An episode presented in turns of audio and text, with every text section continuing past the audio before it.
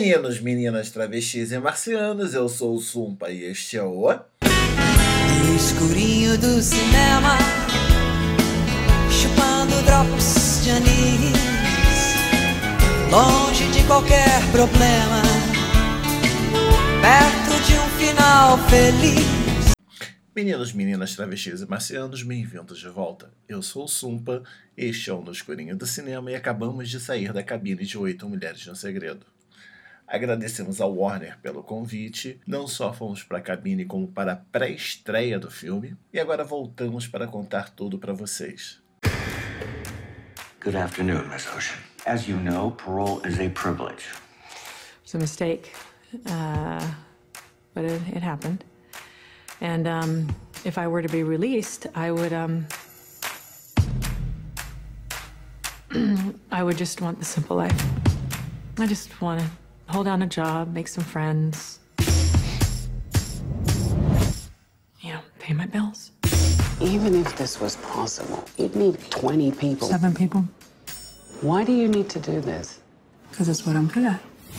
Oito Mulheres no Segredo é a versão Girl Power da trilogia Homens e um Segredo, que teve 11, 12, 13, todas foram estreladas por George Clooney, Brad Pitt, Matt Damon e outros atores conhecidos, que foi centrada não só nas histórias de assalto, como na estrutura de camaradagem e relacionamento entre os personagens e os atores. Quando você vê a versão Oito Mulheres, é complicado, porque eles tentam puxar uma camaradagem que não existe tão. Eles tentam puxar personagens que não funcionam dentro da história, e você só percebe isso numa segunda vista, porque primeira vez que você sai do cinema você acha um bom filme. Mas se você vai pensando, pensando, pensando e não e acha todos os erros, como por exemplo, estrutura narrativa, personagens como a Lu da Kate Blanchett que entram e saem da história, que parece que o roteirista esqueceu dela em alguns momentos e depois trouxe de volta porque lembrou. A Rihanna, que a Eight Ball dela, Nine Ball,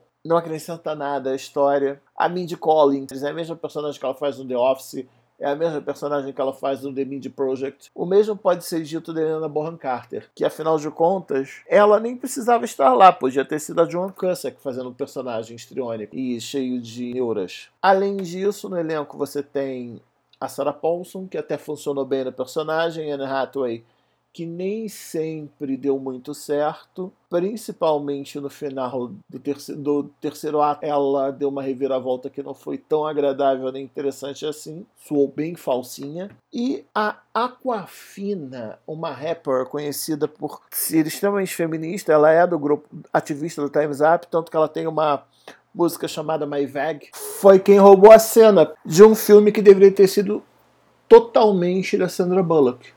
Mas tem horas que parece que o Danny Ocean está mais presente neste Oito Mulheres do que em qualquer outro dos filmes. Porque o Oito Mulheres depende do fato da personagem principal ser irmã do Danny Ocean, que passa um mapa para ela e que na verdade ela resolve honrar a história do irmão falecido. Então quer dizer, você tem toda uma história de legado que poderia ser mais interessante, mas é também muito mal aproveitado.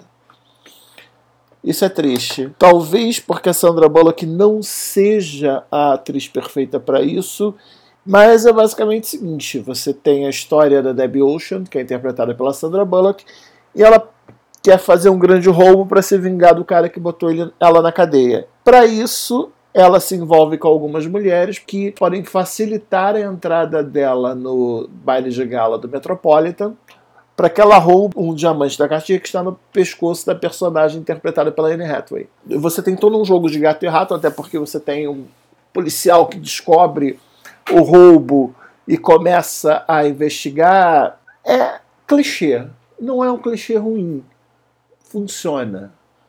Mas é clichê e um clichê com atrizes que talvez não sejam as mais acertadas, numa narrativa que talvez não seja a mais acertada, mas que pode te divertir. Tommy, this is the moment UFC fans around the world have been waiting for. It's time! Minha nota? 6,5, 7 de 10, porque afinal de contas, eu me diverti quando assisti. Que horas são? É hora de dar tchau. É hora de dar tchau. É hora de dar tchau.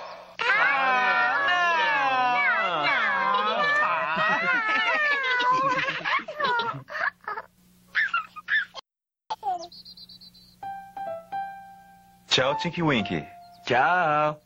E obrigado por ouvir mais um No Escurinho do Cinema. Como eu sempre digo, se não nos virmos novamente, bom dia, boa tarde e boa noite. Vamos, mas deixamos você com These Boots Are Made for Walking, canção de 1966 que não só é cantada pela filha do Frank Sinatra, Nancy, como foi uma das primeiras músicas feministas ao lado de Respect da Aretha Franklin. Divirtam-se e até a próxima, se não for antes.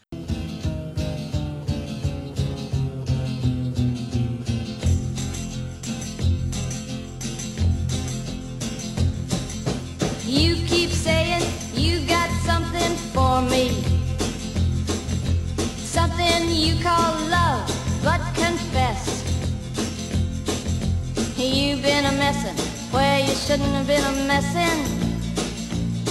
And now someone else is getting all your best. These boots are made for walking, and that's just what they'll do. One of these days these boots are gonna walk all over you.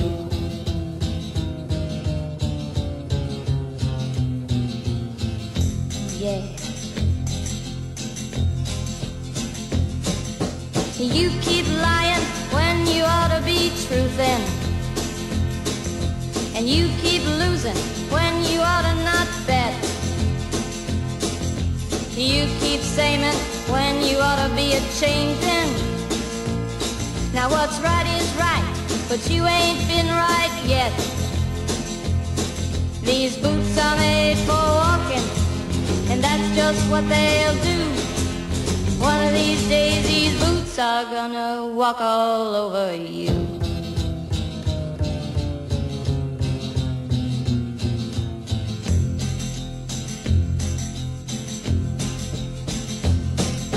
You keep playing where you shouldn't be playing.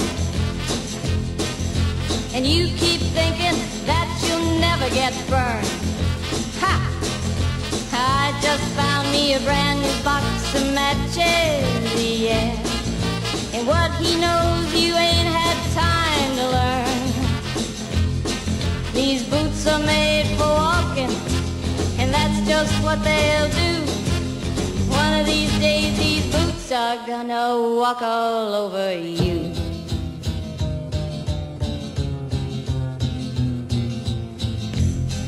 Are you ready, Boots?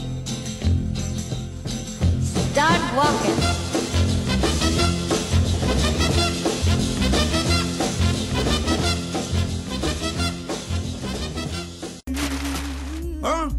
Pessoal. Essa frase é minha. Sai pra lá, meu chapa! Deixa o astro fazer isso! Acabou! Acabou, pessoal! Já posso ir pra casa?